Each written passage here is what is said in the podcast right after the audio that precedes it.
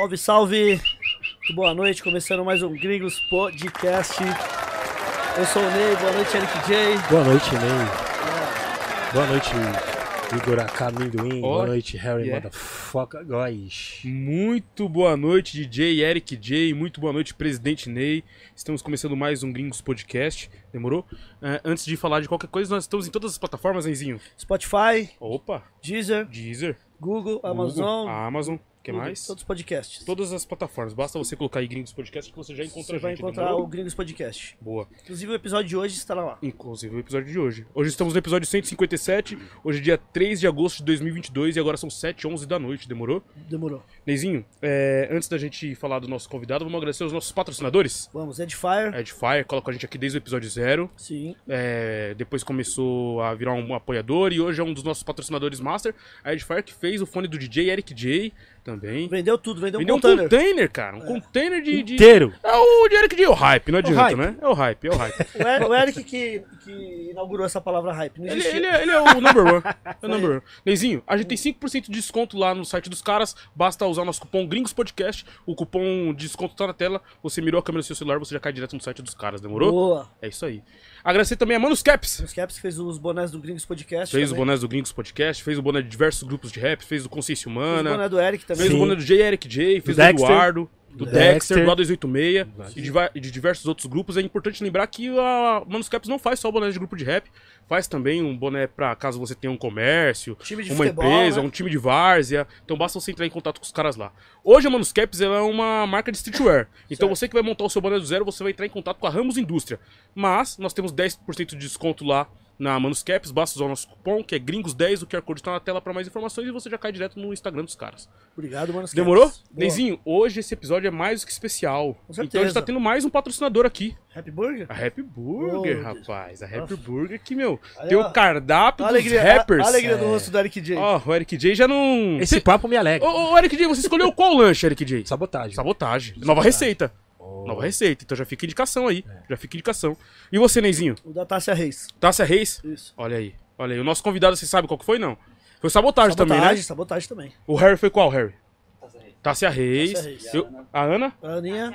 Tássia Tássia Reis. Reis. Eu, não- mano, como as pessoas que me conhecem sabem o meu tamanho, né? É, você veio eu do Big. Eu fui de notórios, né? É. Não teve jeito. Não teve jeito, não teve jeito. Neizinho, pra, pro primeiro pedido lá na, na, Happy, na Happy Burger, a gente tem um cupom de desconto pra 15 reais. Olha que da hora. 15 reais, cara. Só apontar ali o QR O Code. QR Code que você já cai direto no, no- no seu aplicativo aí de delivery ou no site dos caras pra fazer a compra. Sim. E só usar o nosso cupom lá que é gringos. E Você você vai tem. assistir o episódio de hoje E fazendo, meu, fazendo uma merenda.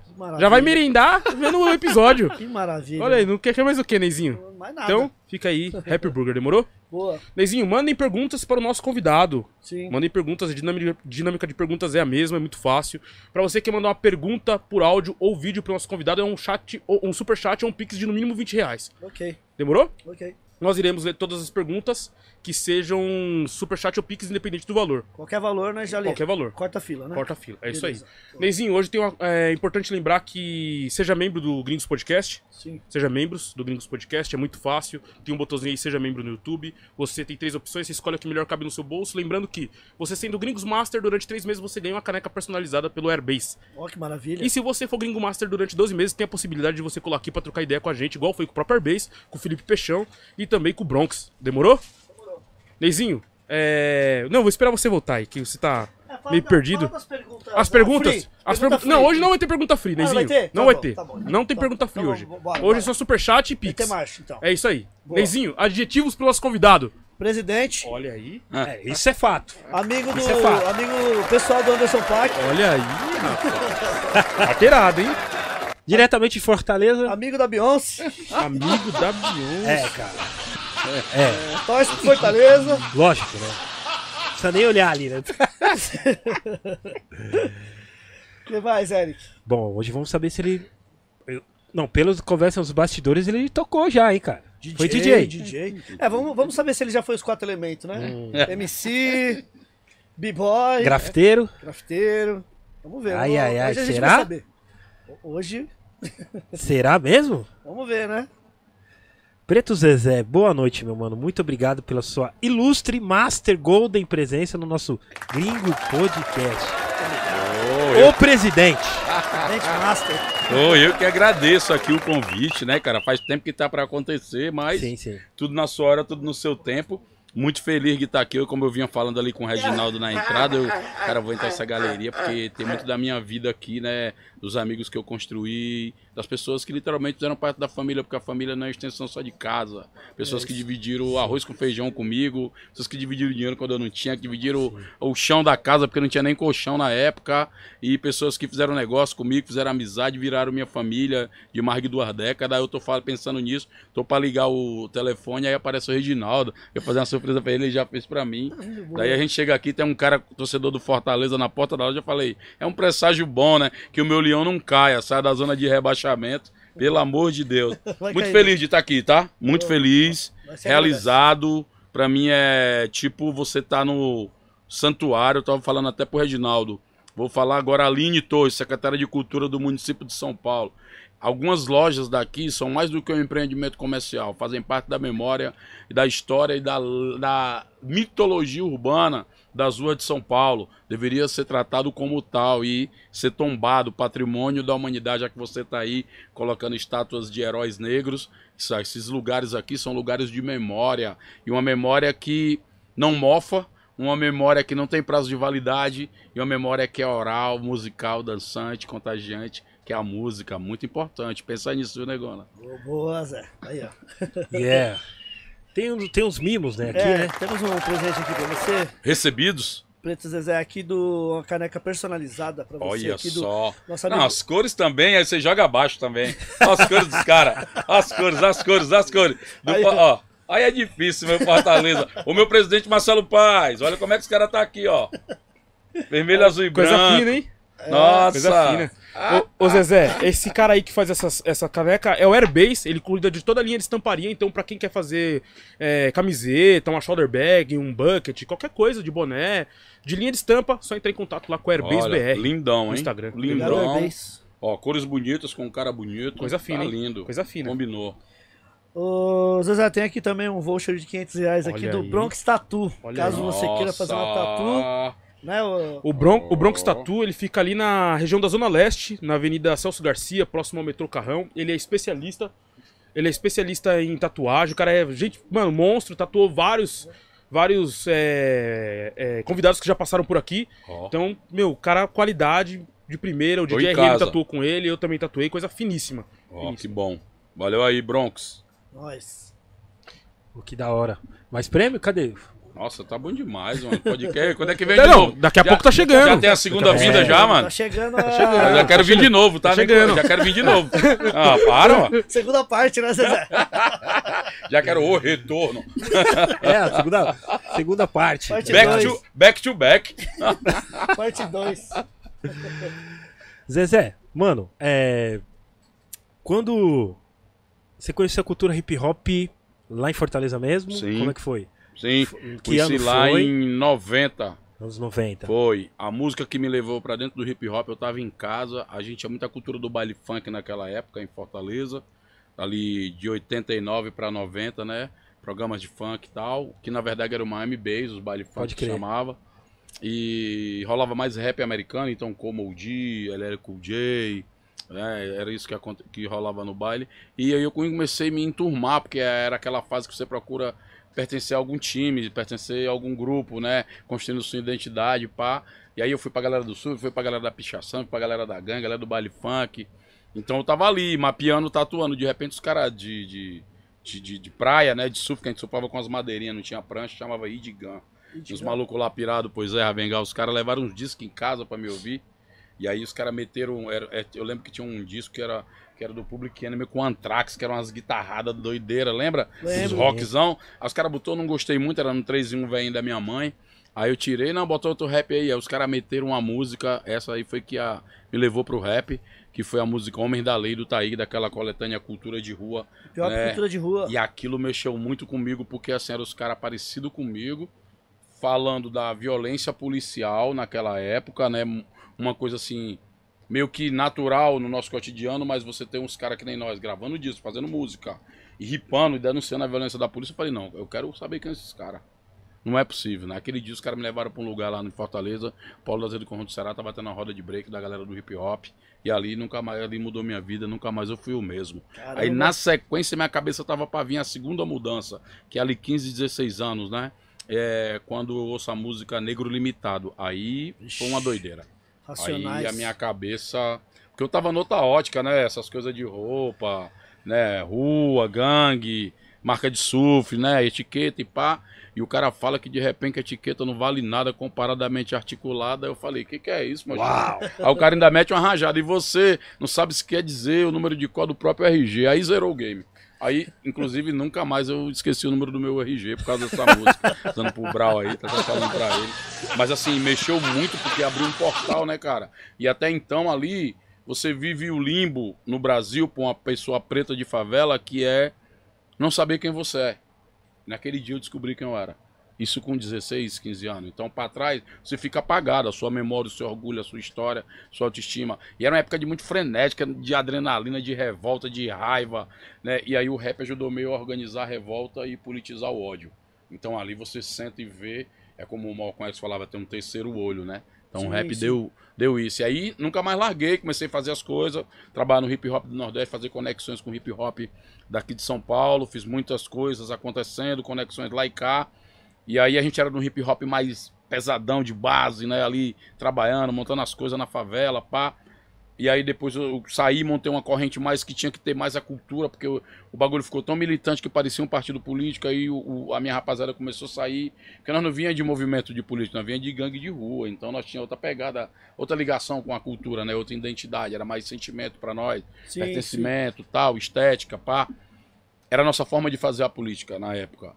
Quando eu saí, eu montei a parada chamada Movimento Cultura de Rua. A primeira coisa que eu faço em 1998 foi um show do Racionais, sem nunca ter feito um show na minha vida. Só coisa de doido mesmo. Levou os caras lá?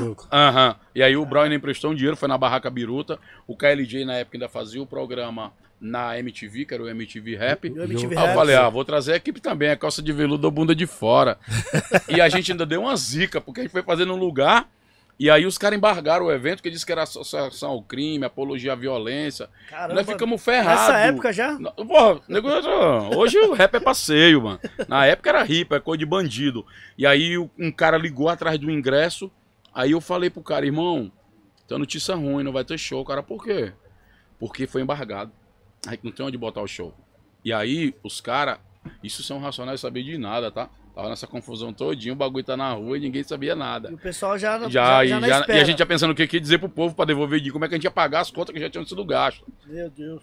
E a- inclusive o dinheiro do Brock ele emprestou na época. É um cheque. E aí, cara, o, o cara falou: Não, cara, então vem ver aqui a minha casa. Eu onde é a tua casa, amigo?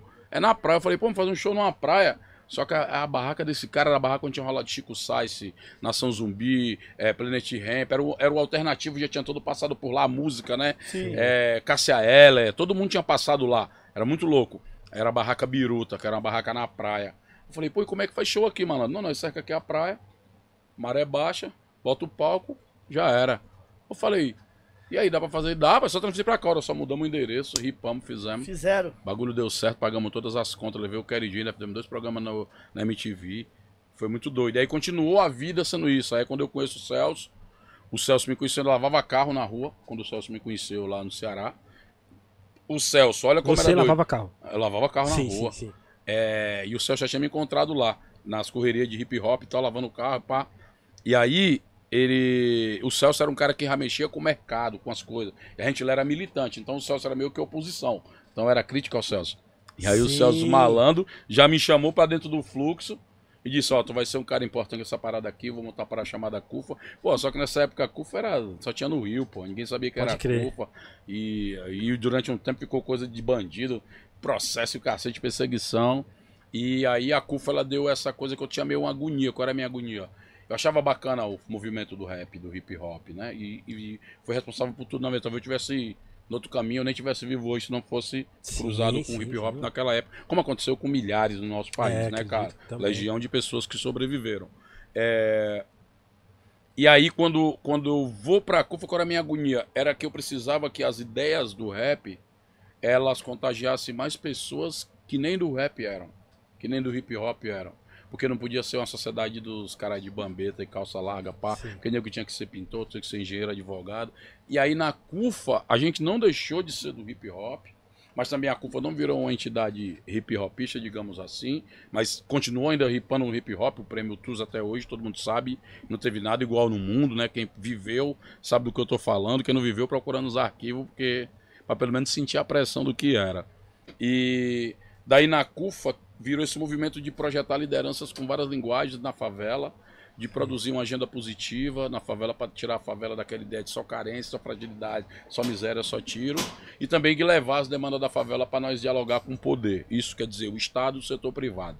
Então, aí minha vida mudou, é a segunda mudança na minha vida e acabou que em 2012 eu me torno presidente da CUFA no lugar do MV Bill, que aí de Certo. novo a Uhum. base da CUFA é o rap também, o hip hop, né? Nega Giz, MV Bill, Celso, pá. E aí eu começo a trabalhar nesse trabalho de montar as CUFAs nos estados, montamos no país todo, só que começou a chegar em outros países. E os vizinhos do Brasil eu fui, pertinho, pego um ônibus, vai aqui, um avião, pá. Só que começou a chegar tipo Nigéria, Estocolmo, França. Falei, agora como faz? Aí tivemos uma ideia de montar uma semana global em Nova York, em 2015. Chamou Semana Global da CUFA. Nós fizemos uma semana de atividade. E aí qual era a estratégia? Terminar a minha posse da CUFA Global na ONU, porque na ONU, ao invés de eu ir nos países, os chefes dos países, 194, já estavam lá em Nova York crer, na pode das crer. Nações Unidas. Então a gente atingiu todo mundo a partir dali. Assumimos três cadeiras na ONU, que é Afrodescendência, Juventude, ONU Habitat, que trata de questão urbana e tal, das cidades.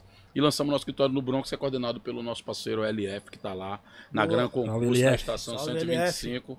Né? Inclusive o Brau foi visitar lá agora, segue da gente lá na da CUFA, lá em Nova York. Então, isso acabou que o rap sempre teve e está presente na minha vida, porque me orientou minhas primeiras leituras e tal. E até hoje respeito muito o rap, faço eventos ainda de, de, de hip hop. A gente teve meio que se virar no Ceará na época, né? Eu lembro que não tinha nada, então eu tinha que ser o cara que apresentava, o cara que cantava, o cara que produzia, o cara que Tudo, tudo, tocava. Então, né, isso aí até uns passos de dança. E só não consegui ser muito b-boy porque o cara ficava todo ralado as costas, tentar fazer moinho de vento, aí já não dava pra mim também, não. Era Aí demais. não, aí não tem como, né? Zezé? Aí mata o pé, aí mata o. Aí não Pretinho, como, né? pô. Pô, aí... A CUFA nasceu que ano, vocês? Que ano, Há Zezé? 23 anos atrás, né? Oficial. 90. Fundada pelo Celso e pelo 80, MV Bill. 96? 99? É. E a CUFA hoje já está em mais de 26 estados, mais o Distrito Federal, mais de 22 países. E hoje está em mais de 5 mil favelas no Brasil, né? Porque Legal. a pandemia acabou também dando um volume assim de amplitude da nossa rede que todos os lugares a gente na, na, na, na pandemia a gente conseguiu ser uma rede que ligava as pessoas que precisavam de ajuda e as empresas que queriam doar, só que tipo assim, o cara quer doar 10 toneladas de uma vez, então como é que tu entrega isso em vários lugares? Então ter liderança no território, ter a galera ativada Sim, lá, sim, foi importante para receber e depois desenvolver inteligência durante a pandemia, assim, tipo, trabalhar com dados, tecnologia, preparar, entender de saúde para preparar protocolo para entregar e não contaminar, nem ser contaminado, preparar estoque, preparar receita, despesa, entrega, monitoramento. Nossa, um negócio de maluco. Nós mobilizamos 878 milhões de reais, atendemos 15 milhões de pessoas pandemia. Que da hora, que da hora. Você é louco, eu vi, eu acompanhei bastante. ó. Não, só eu eu Ah. vi em vários meios de comunicação, você dando entrevista, você é louco, vocês tramparam falando, muito. é, Muito. fil- filmar, é, galera filmando é, as atividades, tipo, Sim. ajudando, né? mano? Sim. Pô, isso, isso foi E, bem. ô, ô, Zezé, e não, não só as grandes empresas, o, o próprio povo mesmo Sim. também foi muito solidário, Isso, né? no- isso foi muito doido, porque assim, ó, teve vários casos de gente. Chegava nos depósitos, lá vinha a tiazinha com um quilo de arroz, uma lata de óleo. ajudar, né? quilo de feijão, e falava, pô, tiazinha, mas a senhora tem bem pouquinho, ela é, mas eu, eu, quando eu não tinha nada, alguém me ajudou, então o meu pouquinho que eu tô levando, eu sei que é muito pra quem não tem Tá nada. vendo? Pô, que louco. então isso era sentimento de colaboração, né, de solidariedade. Sim. Sim, Muita gente, muita gente, pessoas físicas também. Eu acho que o grande ganho foi engajar as pessoas numa causa coletiva. Porque mais do que a cesta, as pessoas não querem receber cesta, você ficar ali pedindo comida numa fila, pá, Sim. bagulho constrangedor. Mas a gente tem que ser solidário aos nossos pares e ajudar. Mas assim, as pessoas se engajarem para ajudar as outras, no momento que tá tão um bagulho tenso no Brasil, né, treta para tudo que é lado, você tem um movimento nacional das pessoas colaborando umas com as outras. Isso para mim foi grande mérito de engajar a sociedade brasileira, da favela às grandes empresas. Foram mais de 150, inclusive, um abraço e agradecer às empresas que nos ajudaram, todas elas. Pô, que louco. É, Zezé, quando você recebeu o, o- Quando o Celso te chamou, se. Você foi convocado para essa missão, você tava preparado, mano? Tava não, porque a CUFA é o seguinte, a CUFA, ela... ela... Você já tinha ouvido falar da CUFA? Não, ouvi pouco, porque era só no Rio que tinha. Tinha no Sim. Rio, eu acho que ou era Santa Catarina ou era Cuiabá, na época eu não lembro bem, até porque faz 20 anos. Mas só tinha no Rio e em algum outro estado. E aí teve uma treta na época, não sei se vocês lembram. Ia ter um evento no Rio, olha como é doido. Foi aí que eu me encontrei mais ainda com o Celso. É, teve um evento no Rio de Janeiro chamado Hip Hop Manifesto. Não sei Pode se, crer, se, se cai na crer. memória de vocês. Sim. E aí o Celso e o Bill, e- eles entraram numa, numa luta de colocar esse evento como um evento de apropriação da cultura do hip hop. E era um evento que inclusive tinha vários medalhões da cultura do hip hop. Quando veio esse questionamento, aí o bagulho deu uma atenção. E aí teve toda uma luta, o prefeito adiou o evento um dia, os caras tinham os nomes dos empresários apareceram, né, que eram grandes empresários do entretenimento, inclusive grande parte dos nossos amigos hoje. É, mas para eles entenderem naquela época que tinha gente que não concordava, concordava com o que eles estavam fazendo de ali lançar um evento para depois lançar gravadora, marca de roupa, ou seja, se apropriar de uma produção que a gente que criou a duras penas, eles iam botar a gente lá se divertindo. E eu via depois os mais adi... tinha gente amigo nosso que era militante que estava no bagulho, eu perguntei: "Como vocês estão nessa parada?" Não, eles deram uma barraca para nós ficar aqui e vão doar uma cesta. Eu falei: "Sério que estão falando isso?" Uma parada construída a duras penas, né? Então, Sim. isso me aproximou muito do Celso. Foi quando surgiu a Frente Nacional do Hip Hop, que foi a primeira que articulou a visita Uhum. Pode a ser crer. recebida pelo chefe de Estado, lembra? crer, Em lembro, 2013, lembro, que o Lula, pá, que tava Ed Rock, Lembro, LJ, tem essa foto aí que Bill. vira e mexe o pessoal posta. É Essa isso, foto é entendeu? muito clássica, né, mano? Então, assim, vários acontecimentos históricos, assim, por isso que acabou eu entrando muito em sintonia com o Celso, de reconhecer ele pra mim a grande mente da cultura. Embora é um cara, agora que tá aparecendo, mas viveu muitos anos no bastidor, não gosta do, da frente, gosta de ficar no bastidor sempre. É um bagulho dele mesmo. É, não é, a gente acha até que é mar, mas é porque o bicho é do bastidor mesmo.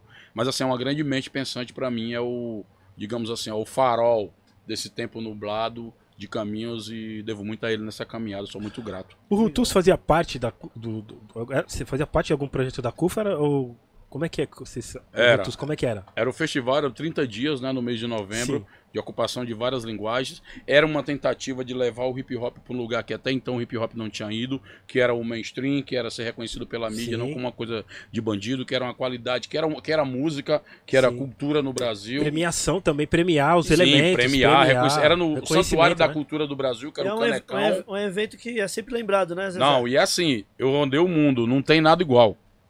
E os, isso os caras que dizem, o Chuck D disse isso, Musdef disse isso, Fab Five Fred, fala que nada é igual. Já foram em vários lugares, Sim. né? Você tem Hip Hop On, você tem vários eventos, mas em nada se igualava de juntar a partir do hip hop tantas linguagens, tanto conteúdo, tantos parceiros. Você tinha empresas internacionais como a, instituições né, internacionais como a Unesco, minha amiga Marlova que está aí, parceira nossa. Você tinha meio de comunicação, Rede Globo, empresas e a gente tentando construir ali uma ideia de uma cultura que tivesse que fosse que permeasse as áreas da sociedade, mantivesse a sua causa, mantivesse o seu caráter de entretenimento cultural e tal, mas conseguisse mobilizar a favela, que na verdade é quem produz as grandes riquezas do, do país, e não é Sim. diferente com o hip hop brasileiro. Sim, sim. Pode crer. Pô, que louco, que. que... E, E o bagulho durou com- 10 anos, 10 né? anos. E te tentaram perguntar. várias, assim. E foi legal porque inspirou. Teve muita gente que tentou fazer, embora não deu certo, mas foi legal ver várias pessoas tentando fazer um prêmio. Mas eu acho que não tem nenhum paralelo. Hoje, inclusive, o bagulho é tão futurista que se realizasse daquele jeito hoje, ainda estava adiantado. Com certeza. Muito louco. E nu- nunca mais teve também, né? Depois que acabou. Teve uns, mas tipo, não, não, não teve a durabilidade. É trabalhoso fazer um projeto desse? Era Nossa, trabalhoso? Você, termina um ano e começa a trabalhar o ano todo. Simples assim, acabou, acabou, começa. Você que tá livre já começa É, de novo. é tipo a Expo Favela que a gente fez agora no WTC também. Certo. é, que a gente reuniu aí 20 mil pessoas inscritas, aprovamos 350, deu uma média de quase 40 mil pessoas em três dias no WTC, falando de negócios, gente da gente, gente igual nós, de todas as áreas, moda, culinária, inovação, tecnologia, é, alimentação, gastronomia, falando de negócios, os investidores da favela com os homens e as mulheres de negócio da favela, os investidores do asfalto com essa galera, pensando como gerar economia e negócios e compartilhar o lucro da melhor forma. E foi no WTC, foi importante que o WTC é um ambiente em que as grandes empresas realizam seus eventos lá. Sim. Como a gente também quer não só falar grande, não só se portar como grande, mas fazer grande também, porque Sim. nós somos grandes, vamos também pra lá e fazer um bagulho à altura. Teve gente que se assustou porque achava que ia ser um bagulho exótico, que até ah, da favela no WTC, os próprios funcionários ficaram, pô, vai ser um bagulho, esse por favela, o que, que vai ser aqui, pô, no WTC? Quando o nego viu que o padrão não deixa nada a A desejar, estrutura, né, Zé? e que os investidores e os, o- o- os brancos do asfalto que foram das empresas foram bem recebidos, mas chegaram lá também sendo plateia e a favela estava atrás na produção, estava no palco, estava na plateia também, dialogando de igual para igual. Isso para mim é o grande. Daí a favela é continua ecoando e é como eu te disse, terminou, começou a produzir a outra. E agora vai ser estadual, cada estado vai ter a sua. Vão ser 26 ao todo. Depois tem a nacional que vai ser aqui em São Paulo. E aí Chico aí- Mas eu não posso dar tantos spoilers assim. Ô, Zezé, até aproveitando esse gancho aí, é, tem uma pergunta aqui dos nossos membros, inclusive sejam membros do Gringos Podcast. O Bronx Tatu ele fala: Quero saber do Zezé, é possível criar um partido político baseado na ideologia do hip hop? Eu não sei porque um partido político já está dizendo que você tem que ter um tipo de posicionamento X. O hip hop é uma coisa muito diversa. No nosso tempo em 90 só tinha para falar contra a violência da polícia, as desigualdades sociais, o racismo e tinha um comportamento misógino que hoje pela luta das mulheres e pelo consciência nossa não tem mais, outros têm tem pouco, que era essa coisa de ficar criticando as mulheres, chamando as mulheres de vagabunda, mulheres vulgares. Todos os grupos, inclusive Racionais, todo mundo teve uma música, era meio que enredo fazer isso. Hoje já não mais. Se fizer, chicote sala, porque a mulherada tá aí. O Gabriel, né? É, todo mundo, todo mundo fez uma música, era um bagulho meio misógino, meio machista, violento, né? Apesar ainda de ter muitas coisas a mudar, mas nesse aspecto a galera reconheceu e as mulheres avançaram muito, então, né, tem um mérito aí da- delas. Pô, que, que legal. Mano, é. Quando você foi é, convidado pra essa missão, tá ligado? De ser o presidente, Ah. é. Você. Você, você, tipo, esperou que ia vir. Ia ser mó responsa. Lógico que é mó responsa, mas, tipo. É, você, você já gostava dessa parada, tá ligado? Porque, é, tipo. Você vai ter que controlar ali, tipo. Nossa. Você vai ter que controlar pessoas, né? Controlar não, dar, Sim, dar atividades, lógico, né, É uma mano? missão mesmo. É uma missão mesmo, tá ligado? Lógico. Porque esse é diferente de ter um Zezé em cada lugar e, o Zezé comandar a galera, tá ligado? Cara, é assim, essa coisa do título presidente, ele tem muito impacto institucional para fora, que é importante, estar nesse lugar. Mas na CUF o grande mérito nosso é estar pronto o tempo todo para ser soldado general. Então, Sim. Então o Zezé não, não tem, não é melhor do que ninguém, do que o Massivan que tá lá no Heliópolis, do que o Pequeno que tá lá no. Ceará, o Anderson que tá lá no Mato Grosso, a Carline que tá na Paraíba, a Altamisa que tá em Pernambuco, o Márcio tá na Bahia. Não, nós somos uma grande família, para dentro é todo mundo. Tiver que limpar chão, nós vamos limpar, tiver que carregar cesta, nós vamos carregar. Então, quando vem a presidência, vem também assim, eu acho que estar na presidência é juntar condições que a CUFA me deu de poder compartilhar com os meus pares, os meus iguais que estão comigo. E vir morar em São Paulo, que eu já estou há dois anos aqui, é também a, a consolidação, né? Eu vim aqui para ajudar a galera de São Paulo que já está fazendo um trabalho muito bacana, a minha diretora Maula de Logística, que comanda o bonde todo, todas as CUFAs. Nós estamos aqui em mais de 600 favelas no estado de São Paulo. É, na capital mais de 250, então tem aí o Massivan capitaneando, o Mário tem um time inteiro nas cidades, na região metropolitana, tocando isso. Eu tô aqui mais como para ajudar, para com esse acúmulo, tá ali uma orientação, mas a galera tá tocando o barco.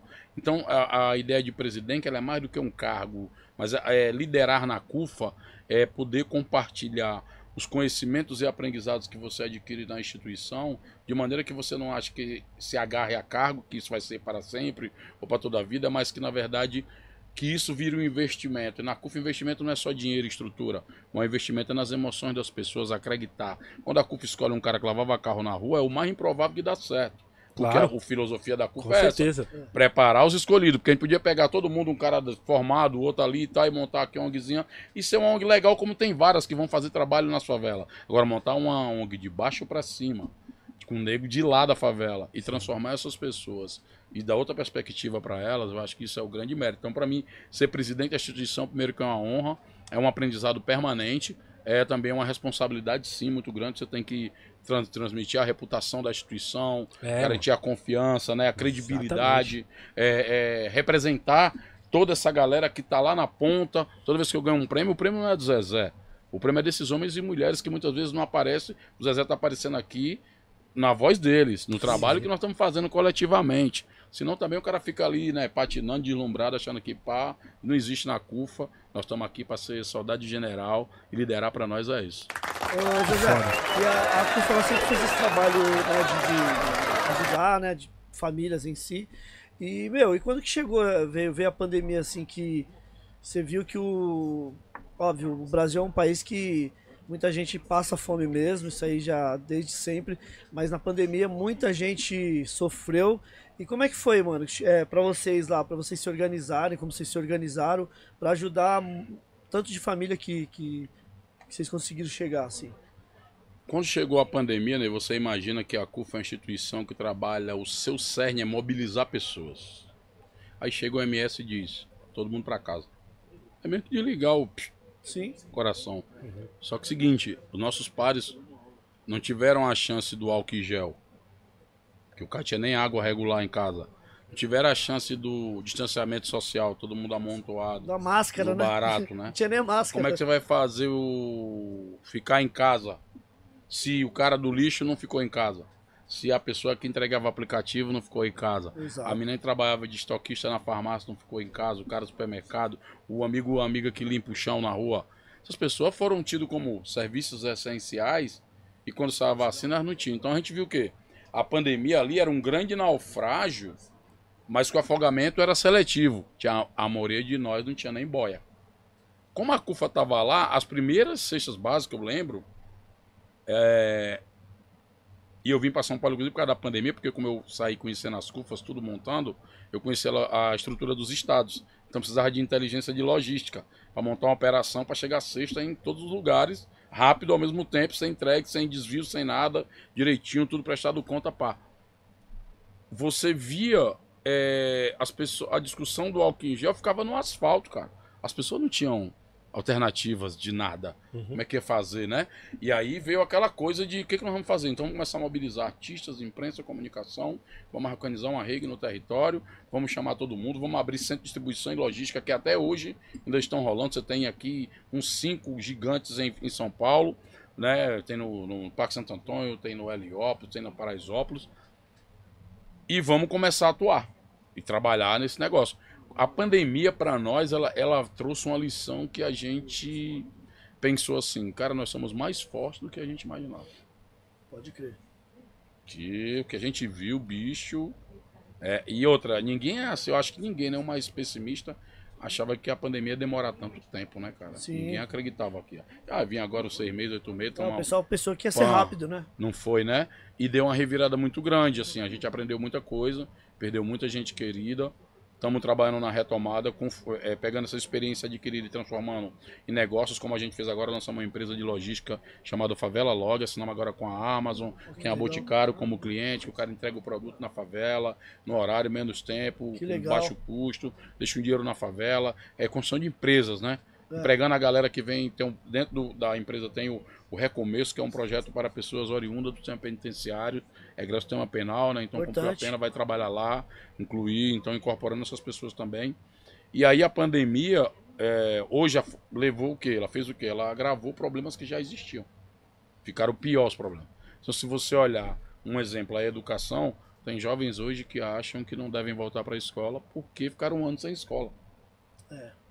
Se você olhar no problema da saúde, deixa as vidas que morreram, um abraço para todas as famílias que perderam. Todo mundo conhece alguém que Sim. se foi por causa da Covid, infelizmente, mas os que sobreviveram estão com sequelas e não têm onde ser cuidado. E também não podem trabalhar porque estão com sequela. E ninguém tá ligando para esse público. É o cara que tá sem memória, é o cara que tá com problema de mobilidade. Você tá vendo a quantidade de gente com infarto jovem que tá Pode crer. Muita gente. Pode crer. Tá vendo? Jovens, pessoas jovens. É sequela dessa parada também. É porque não tem como averiguar Sim. e cuidar de todo mundo para fazer atendimento de reabilitação.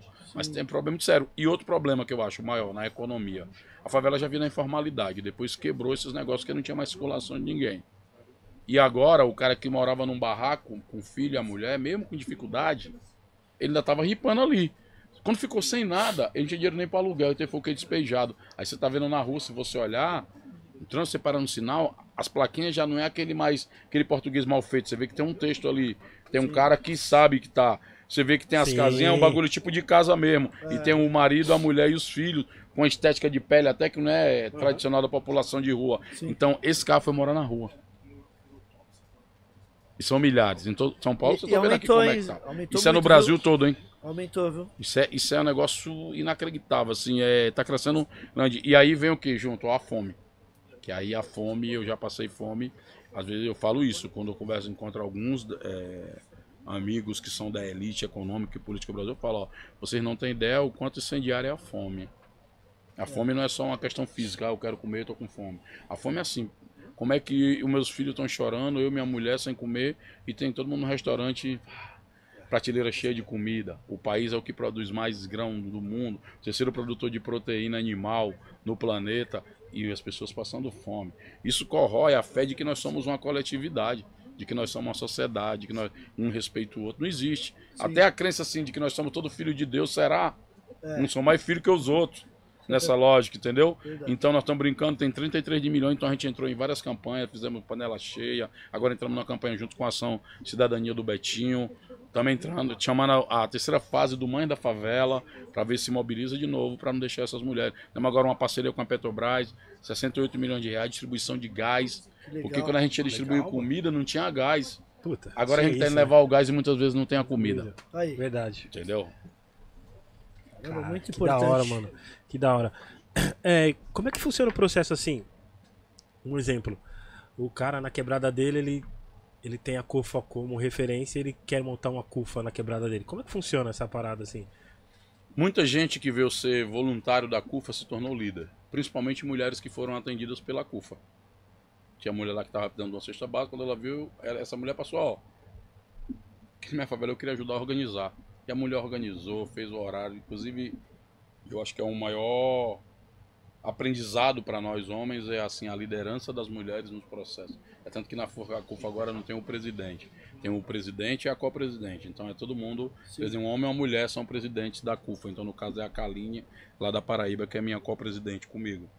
Então assim, as mulheres nos ensinaram muitas coisas de inteligência, de logística, de inteligência do território, de como e olha que as mulheres é a parte mais atingida, né? Principalmente as mulheres Sim. mães solteiras, Sim, solos, né? Que não estão ali com os filhos sozinhos, pá. Quando chegava dinheiro nela, ela botava na favela, chegava comida, ela segurava ali pros pivetes, pros idosos, então protegia crianças e idosos.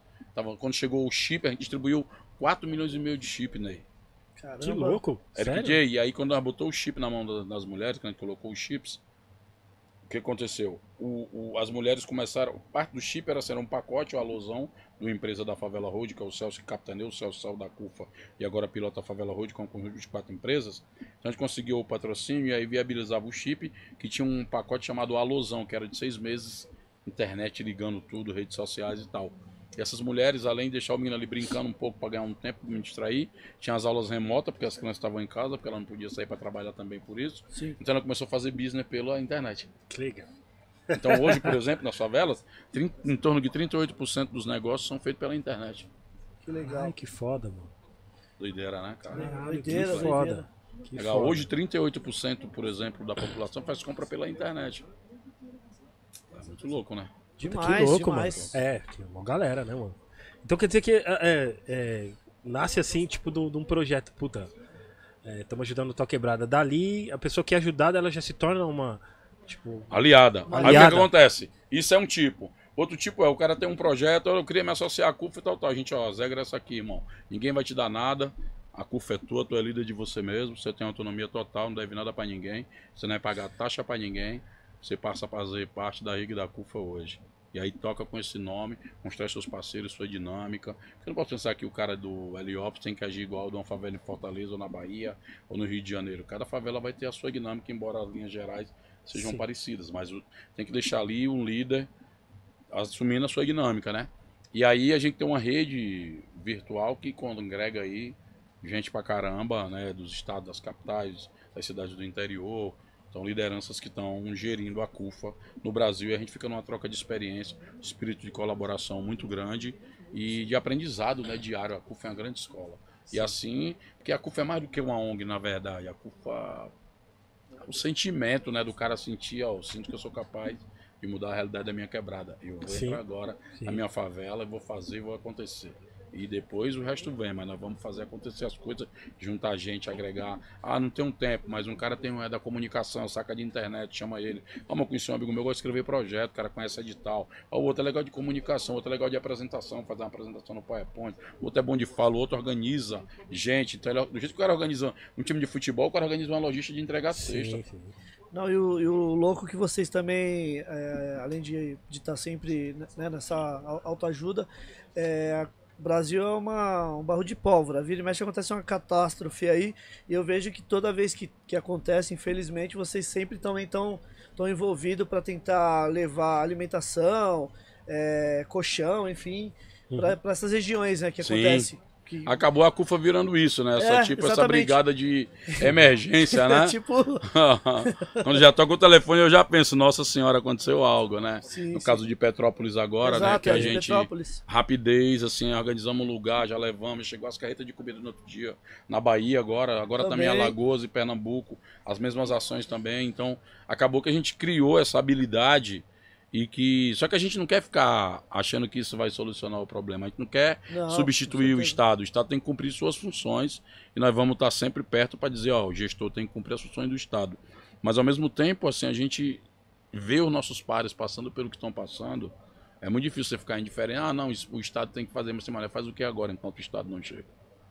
Nós temos que ter uma solução. Nós temos que se virar. Temos que fazer as coisas acontecerem.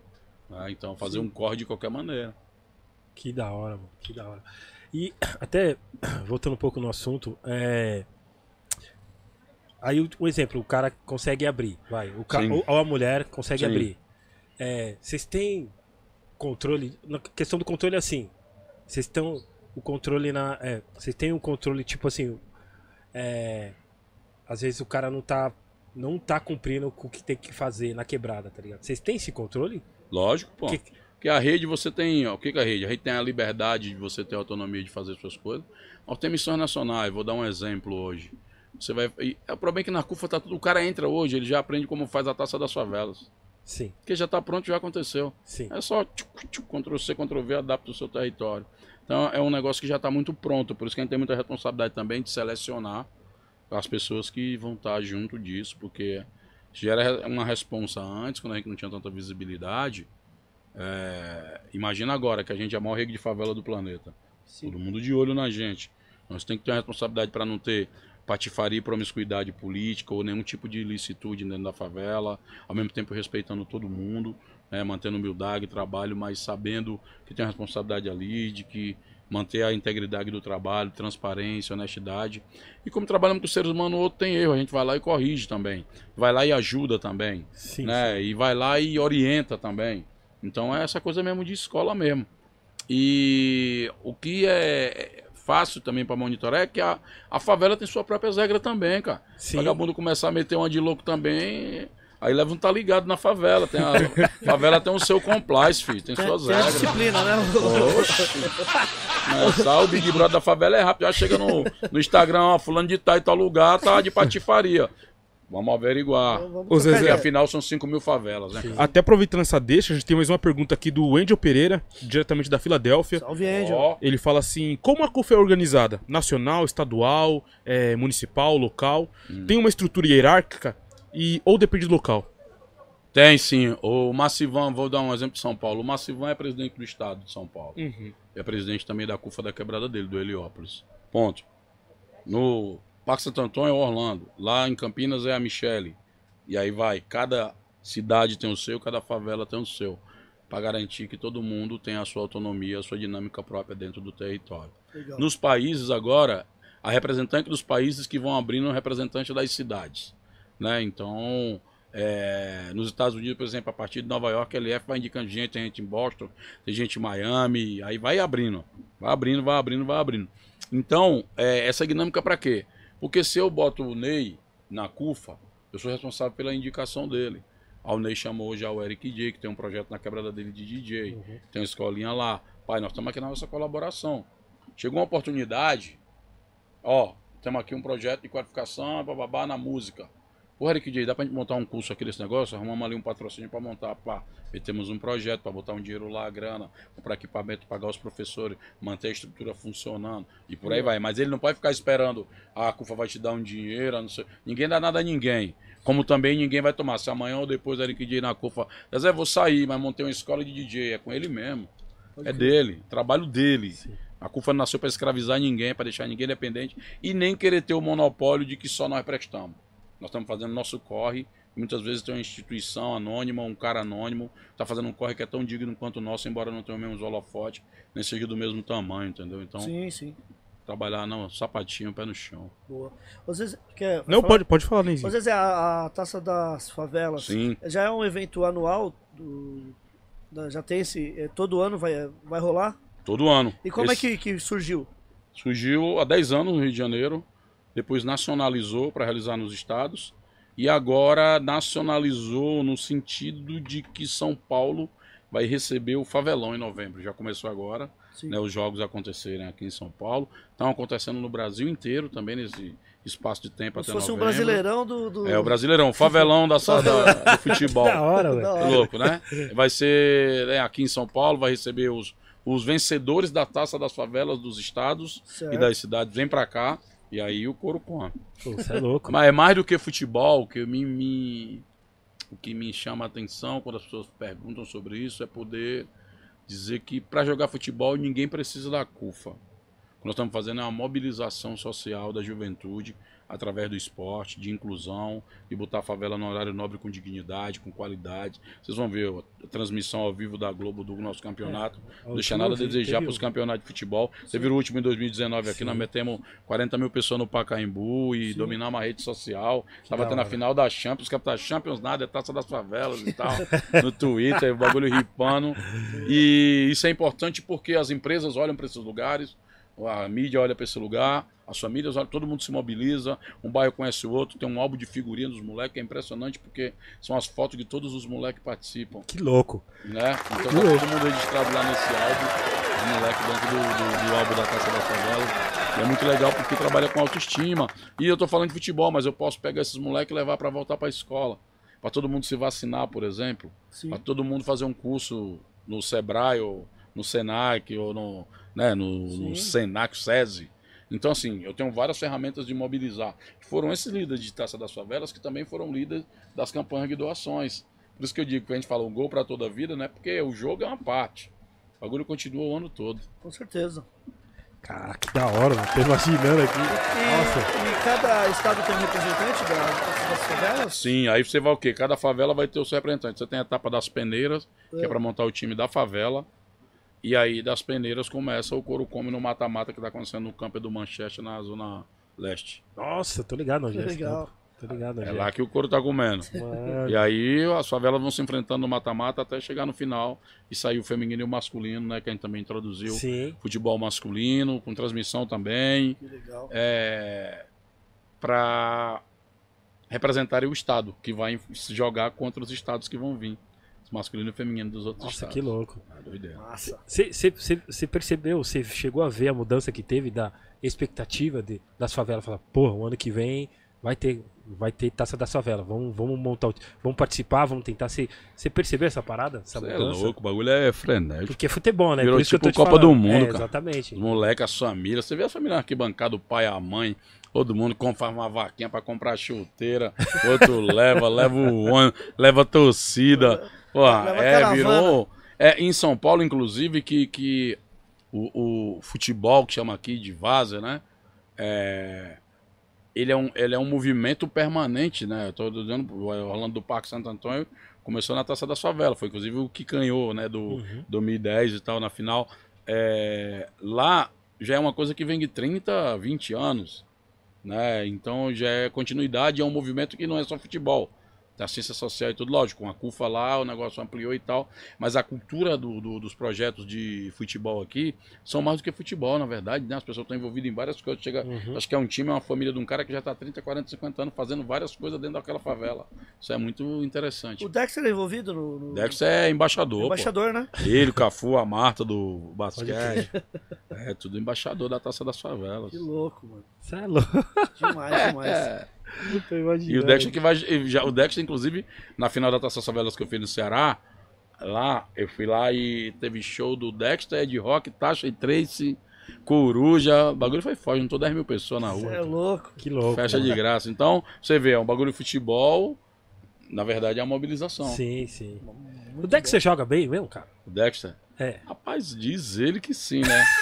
Mas ele é tipo o Romário, né? Acompanha as Roma- entrevistas dele. Romário é tipo assim, né? O bicho é goleador, né? O bicho é Sim. goleador, isso é verdade. Aí fui ver os jogos também. Aí. E não corre, se a bola chega nele, ele converte. É tipo o que o Romário disse, quem tem que correr é a bola. O Romário falou, quem tem que correr é a bola, né? O Negão é jogueiro? O Negão é matador. Você viu os gols dele na internet, né? Eu pensava que era montagem, né? Que ele cobre os caras e tudo e chuta no ângulo. Falei, negão, para que efeito aí, mano. Isso é deep fake, parceiro. Aí ele falou, é não, pai. Vários caras mandando vídeo pra mim. Eu falei, não pode ser, não, pô. Bicho é matador, mano. Cruel. Cruel. Ô, Zezé, tem uma pergunta aqui do Paulo, que é também um dos nossos membros aqui. Ele fala: é, ele, como presidente da CUFA, não deixa de ser um líder. E sendo um líder, quais os líderes que os inspira? Pô, quase o líder que nos inspiram. O líder que me inspira é o Massivan, pô. Orlando, do Parque Santo Antônio, Celso. Grande A Marcivan. Giza, entendeu? É, Calinho da Paraíba, o Pequeno lá no Ceará. É, os líderes que me inspiram são os líderes que nascem todo dia dentro das favelas, né? É, e para mim eles me inspiram porque eles inspiram com exemplo, com a conduta, com o trabalho, né? São pessoas iguais a mim. A gente tem que aprender, valorizar e admirar os líderes que são iguais a nós. Nós vivemos num momento, eu vivia num momento que os meus ídolos eram todos distantes, estava numa capa de disco, estava numa capa de livro. A geração de hoje vive num momento que pode encontrar os seus líderes comendo no mesmo restaurante, torcendo pelo mesmo time no estádio, encontrar na mesma festa. Então é um privilégio da geração de hoje. Nós somos da geração que o nosso líder estava distante. Nunca, a gente nunca nem tocou neles, nem encontrou eles, nunca tirou foto com eles. Hoje é outro momento. O Jerry Kid é meu líder. Para mim é um líder que me inspira. É um líder que, para mim, é um cara que é difícil no mundo tão de tecnologia, de acesso, você ter um preto brasileiro sendo o número um do mundo. É, no- até no Brasil repercute ruim, porque o Brasil é inimigo de preto que faz sucesso. Sim. Se preto tiver dinheiro, fama e sucesso, esquece. Nem os movimentos de preto quer. Então você vê, Boa. é para todo mundo repercutir, esse cara sendo campeão do mundo. Não foi uma vez assim na sorte. Chegou lá e tirou onda mesmo. Tirou onda, ganhou, trouxe o caneco pra nós. Eu de novo, vou lá de novo, leva de novo. E agora, eu tipo brincadeira de criança, até mais nem graça. Mas é importante esse cara. Eu, eu, eu já disse até, pô, bota uma estátua dele na cidade, irmão. Oxi, é sério, mano. Eu cheguei lá na cidade do Porto, tinha uma, tinha uma assim, estátua né, do meu conterrâneo lá, do Jardel. Jogou no Porto, arrepiou, campeão da Europa e Pode tudo mais. Jardel, né? Cheguei na cidade lá, no Porto, uma estátua dele, em vida. A gente não pode também só comemorar as pessoas iguais a nós líderes depois que elas morrem. Tem que comemorar agora, em vida. Os heróis nossos. Porque assim, o nosso povo, os mais conscientes, já estão muito conscientes, pá, mas a grande massa não tá essa, essa fita toda. A grande massa tá no dia a dia, compadre. Tem nem tempo de parar para ler um livro, tá aqui pensando o que, que vai amanhã o dinheiro da janta, como é que vai pagar a parcela, não sei de quê, papapá. Então, quando a gente tem um líder nosso, nós temos que fazer um grande ritual de comemoração. Porque as conquistas e as vitórias têm que ser exaltadas. A gente está muito preso só na derrota, só no ódio, só na treta, na denúncia, no protesto. Tudo é legítimo para existir. Mas a gente precisa ter um momento que pare e comemore, cara. Me diga, porra, esse negão aqui pra mim, vou botar um quadro dele na minha casa. Meu filho, papai, quem é esse cara? Esse cara aqui é o número um do mundo. DJ número um. Negão é igual a você, igual a nós. Boa. Isso se chama influenciar, inspirar as pessoas. Vai todo mundo virar DJ? Vai não. Mas vai todo mundo construir orgulho, que é o que o país tirou de nós. Verdade. O país tirou, mano. Afetou nós. Pode olhar. Você bota os caras, os caras já vai derrotado pras paradas. Não, não vou conseguir, não é isso. Porque programou isso pro preto brasileiro. O racismo no Brasil funcionou direito demais. Então eu falo, quando eu vi nenhum, os portais não repercutem. Aí você vai nos portal de branco, os caras repercutindo ele. Verdade. Agora vai, se ele tivesse fudido, vamos na hashtag, vamos ajudar o DJ que caiu a orelha dele, quebrou o braço, a perna, todo mundo hashtag DJ Eric J. Tem, é. É. Eric J agora, pô. Hashtag Eric J é nós, eu sou Eric J, pô. Nosso orgulho, entendeu? Somos todos é Eric agora, J. Não pode esperar aí ser solidário só na desgraça e na tragédia. Tem que se ritualizar e comemorar, parceiro. Sim, Toda hora. Ou acha que todo dia é fácil a gente encontra o Eric J na esquina assim, jogado na calçada. É não, parceiro, demora pra caramba. Verdade. Agora vai ele dar um mole pra ver. A metralha come. Ideia de mil grau, hein? Caramba, ideia de mil grau. Master, master. É aula. Ideia de Que mil aula, grau, hein? que aula, que aula, mano. É, Zezé, mano, é, já aconteceu de você estar numas reuniões assim, principalmente fora, né, mano? Que os caras têm uma visão diferente do Brasil, aí você fala, não, não, é aqui, ó. Aí você pega e fala, fala explica, cara, não, ó, não, essa visão que estão passando pra você tá errada. é, A parada é assim, ó. Já aconteceu assim? Já, numa, a gente tava. Era, era vários papos acontecendo em vários lugares. Mas tava nos Estados Unidos, Fab Five Frag, tava os caras tudo, Mus Def, os caras Spike Lee, Chuck D. E, e os preto americanos, eles têm uma visão muito que só eles são pretos, né? No mundo. Né? Pode crer, isso é verdade. Ele, é, pá, né? é verdade. Nós somos latinos. Parece que eles são mais inclusive. pretos que a gente, É, né? nós tipo, somos latinos, inclusive. Verdade, isso aí. E eu falei pra eles assim, irmão, enquanto o Lincoln deu a terra aqui, lá no Brasil, foi 300, 388 anos de ripa, de escravidão, e os caras despejou a gente. Então, além de a gente ser espoliado por gerações, quando nós tivemos a liberdade, nós fomos despejados. E o Estado passou a patrocinar e criar leis para manter a gente ainda mais excluído. A gente foi ter lei para impedir que a gente votasse, a lei de terra para impedir que a gente tivesse terra, né? Sexagenário, ou seja, leis e mais leis do Estado em cima, em cima. Aí meu amigo branco fala assim, Zezé, mas eu não sou, não tenho nada a ver com isso, cara. Eu não posso ser responsável por essa história. Eu falo, concordo. Mas me fala uma coisa. Se o Estado te deve um precatório, tu vai deixar de cobrar porque mudou o governador? Vai não. É a mesma parada. Sim. É a mesma parada. Cara, que, que comparação foda, tá ligado? O Estado, o Estado foda, não deve, foda, parceiro, que porque intervir mudou nossa vida, cara. Definiu por inteiro. Então nós não estamos pedindo, ah, é uma esmola. Tá devendo na alta. Vê esse bagulho da mulher agora que discriminou os filhos do meu parceiro lá, Giovana e o Bruno, Bruno Galhaço. Portugal. Pra né? mim, nego fica feliz quando o racista leva a cadeia. Eu não vejo nada, irmão. Pra mim é pouco. Por quê? Porque paga uma fiança e vai pra fora. É. Ou seja, é a justiça dizendo, faz, paga 500 reais, vai pra rua fazer a mesma coisa. Injúria racial. E ontem teve recentemente também. Teve, ontem, eu né, vi que- os Não, vai ter vários festival. Os racistas tão doidos, pô. Quando eu falo pros caras, ah, o racismo aumentou. Aumentou não, é que nós temos o número um do DJ no mundo, os caras não aguentam. Você é louco? Ixi, eles que. Nós estamos número um na Fórmula 1, rapaz. Sim. Os caras não aguentam, fica chamando de neguinho nas Neguinho, entrevistas. é. Os caras não. e Os caras não. Eu tô falando, ah, o racismo aumentou, o bagulho agravou, porque os caras perderam a vergonha, saíram do bueiro. Mas eles estão preocupadíssimos com o nosso avanço. Por onde eles olham, tem um preto. Eu vi preto em sistema de financeiro de investimento. Os caras vão pra mídia, começa a ter preto, propaganda de banco, propaganda de carro, propaganda de moda. O cara começa a olhar nos links, nos mais tocados, preto. Os caras começam, peraí, esses caras. Eu não ia ficar só no futebol, na música e na cozinha. Estão vindo aqui pro sistema econômico. Estão vindo aqui para diretor de empresa. Criar um fundo. O Celso agora criou um fundo, favela fundo, 50 milhões de reais. Vai criar um fundo de investimento? Não, tem alguém. Aí você vê que a luz acende. O desespero dos caras é. grande. Porque o Brasil é isso. O Brasil não tem um arame farpado. Por isso que o racismo Brasil é eficiente. Olha como funciona. Você cruza a linha. Porque qual é a ideia central do racismo do Brasil? Depois, o Brasil tem 522 anos. 30, 388 de escravidão. Qual é o, o legado pesado? É a ideia de geral achar que os pretos são subservientes sempre. Por isso que o preto vai comprar carro, o cara pergunta que o cara tá fazendo o que lá. Tu vai numa loja comprar o segurança, te segue. Tu é um médico, chega num lugar, a pessoa pergunta, mas cadê o médico? Eu vou dar uma palestra, o cara pergunta, o palestrante chegou? Porque pensa que eu sou motorista. Eu vou num lugar, tô Caralho. aqui, irmão, eu aplico constrangimento pedagógico direto, clic, clicando direto. Fui comer outro dia num- numa parada, tô lá esperando o meu valet lá, deixei o carro. Tô lá na minha, eu vejo pelo vidro aqui, tô catando o cara, ó. O cara vem vindo na minha, cara. Aí eu disse, não, eu vou me destacar pra cá, ele não vai vir pra cá, não. Aí lá vem, lá vem, lá vem. Nós estamos de Volvo no país todo, né? Volvo parceira nós, estamos andando de Volvo, pai, é, é loucura. Aí lá vem um cara, eu disse, ah, não, vou parar, senão sai da calçada, fica parado. Aí vem um cara, negão, um cara nem fala comigo direito, não me cumprimenta, né? O cara fala assim, ó, por favor, traz meu carro aí, mano, com a chave assim. Aí eu peguei a chave do cara, falei, "Ei, vem cá, vou buscar teu carro não, irmão, toma aí. Pô, mas por quê? Dirige o carro de menos de 400 mil reais não, aí chega o Volvo, tá ligado? Meu irmão, o cara se desespera, Ney. What the Ficou louco, pelo amor de Deus, me desculpa. Não faz isso comigo, não, pelo amor de Deus. É um constrangimento pedagógico pro cara sentir num lugar investido. E toda vez que ele for agora pra uma filhinha de valet, parceiro, ele vai, porra, ficar se deu um pianinho, negão. vai ficar vai ficar Eu falo, não vou mais pianinho. ali não, hein? Fica pianinha. Pode estar descascado ali É. o fio, hein? É, então, vai ter mais um. quando você cruza esse lugar de poder, por isso nós temos que falar de poder, de vitória, de conquista.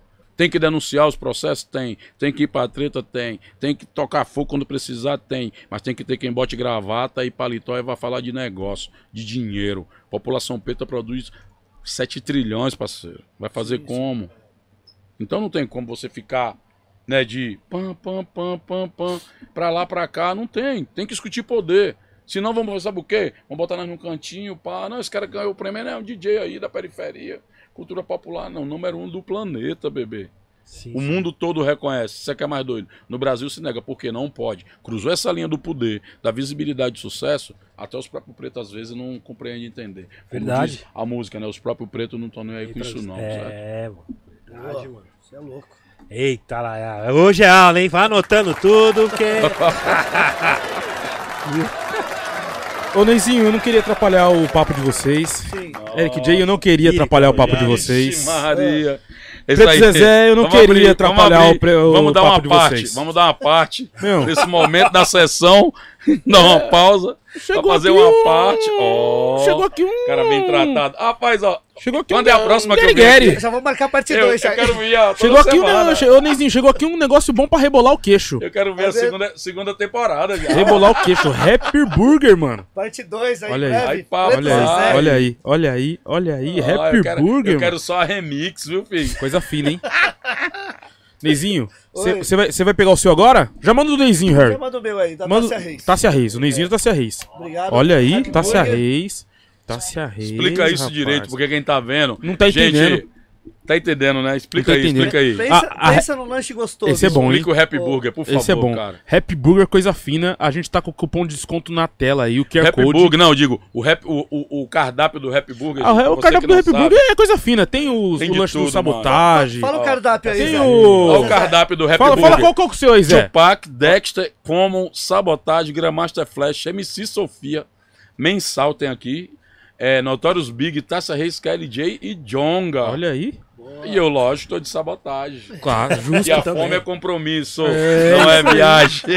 Meu, eu não vou falar mais nada. Falar mais nada, tá dito aí. Temos aí Esses 15 papos reais. aqui engorda, o Happy Burger é foda. O mundo roda, ele pode vir pra cá. ó. Aí, rapaz. Ri, ri, mas não desacredita, não. É bem isso.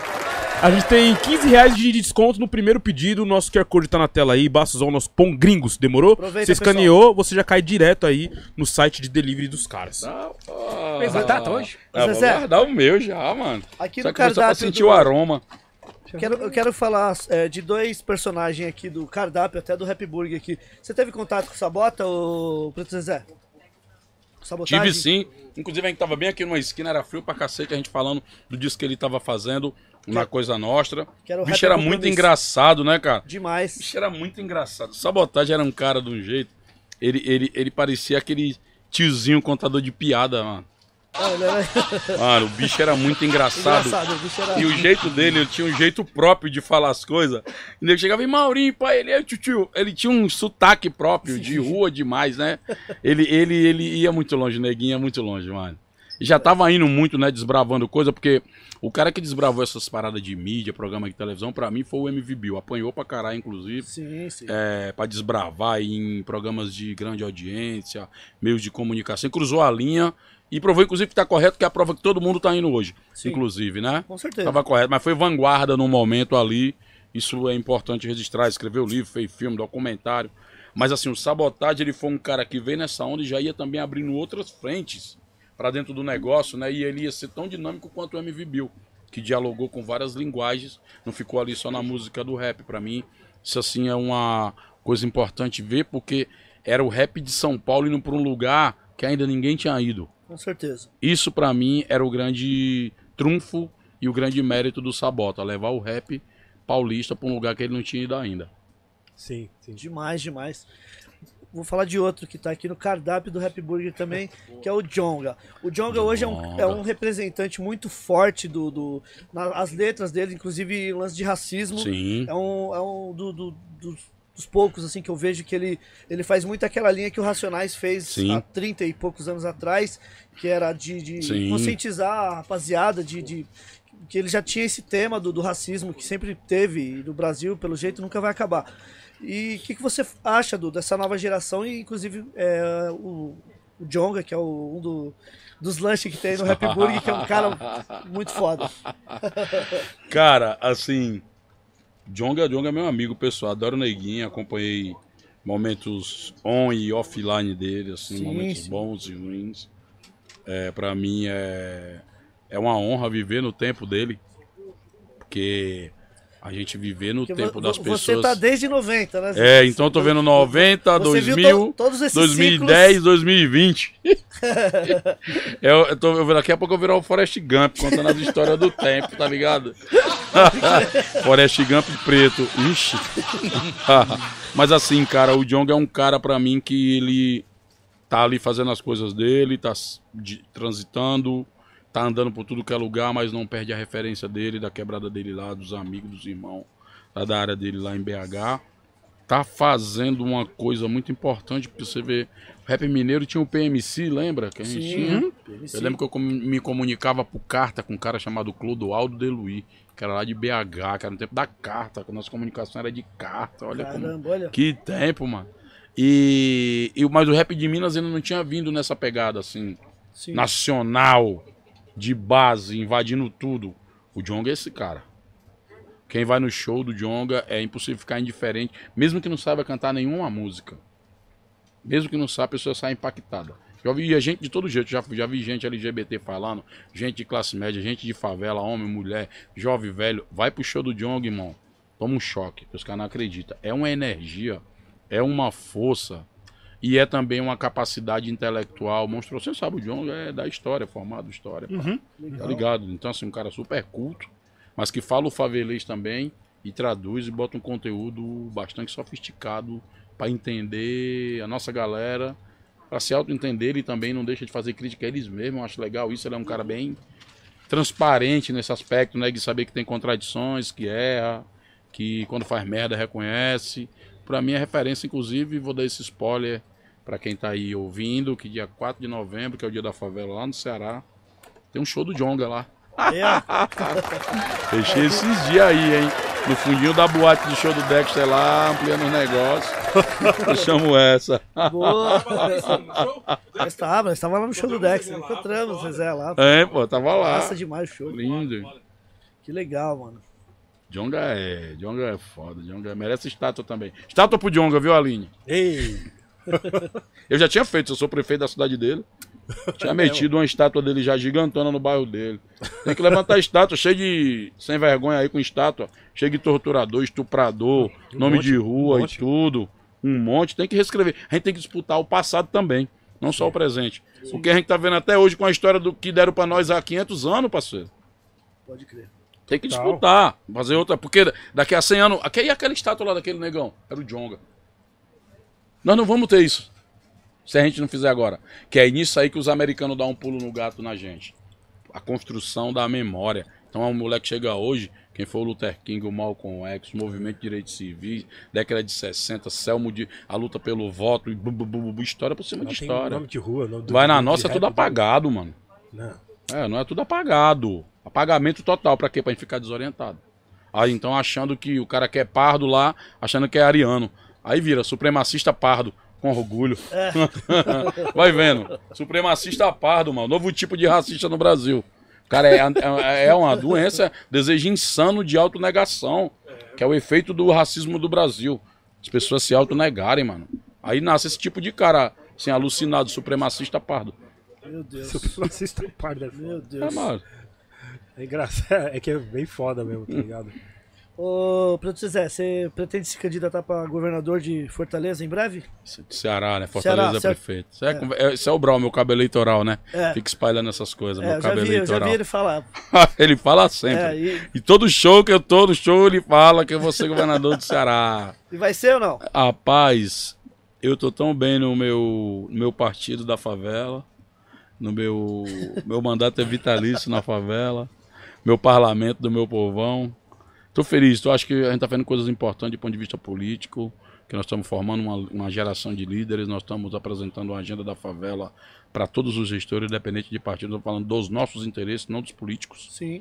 É, e eu acho que a nossa colaboração da CUFA enquanto instituição de base de favela é pautar a política, não é a reboque dela, nem ficar esperando pelos políticos, mas dizer o que os políticos têm que fazer. É tanto que todos os anos de eleição, a gente reúne os candidatos a prefeito, os candidatos a governador, os candidatos a presidente e leva as nossas ideias para eles assinarem, se comprometendo que aquilo ali é o que a gente quer. Até Sim. porque os políticos passam, trocam de partido, né, mudam de posição, ou saem quatro ou oito anos, as nossas ideias, os nossos interesses, as nossas agendas que dizem respeito à nossa vida, elas são permanentes, Eterno, né?